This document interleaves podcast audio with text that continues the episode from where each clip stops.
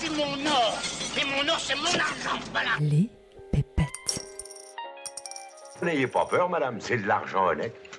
Et honnêtement gagné. Les pépettes. Il y a un lien de causalité qui va des revenus vers le bonheur, sans aucun doute. Il y a sans doute des chemins plus faciles pour atteindre le bonheur que d'a- d'aller chercher 100 000 euros de revenus par an.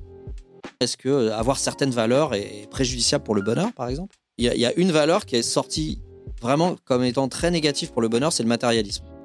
C'est euh, considérer que le sens de la vie, c'est l'accumulation de biens matériels.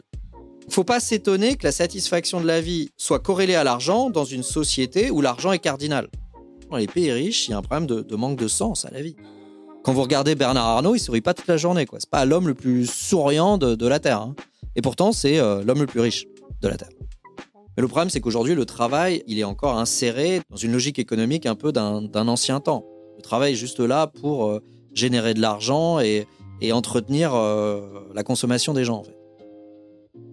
Plus les pays sont riches, plus la fraction de personnes qui ne trouvent aucun sens à leur vie est élevée. Et on arrive dans les pays les pires, et la France est pas loin d'être dans les pires, à plus d'un tiers des personnes qui ne trouvent aucun sens à leur vie. On dit que l'argent ne fait pas le bonheur. Est-ce que c'est vrai? C'est- vraiment la question fondamentale de l'économie du bonheur.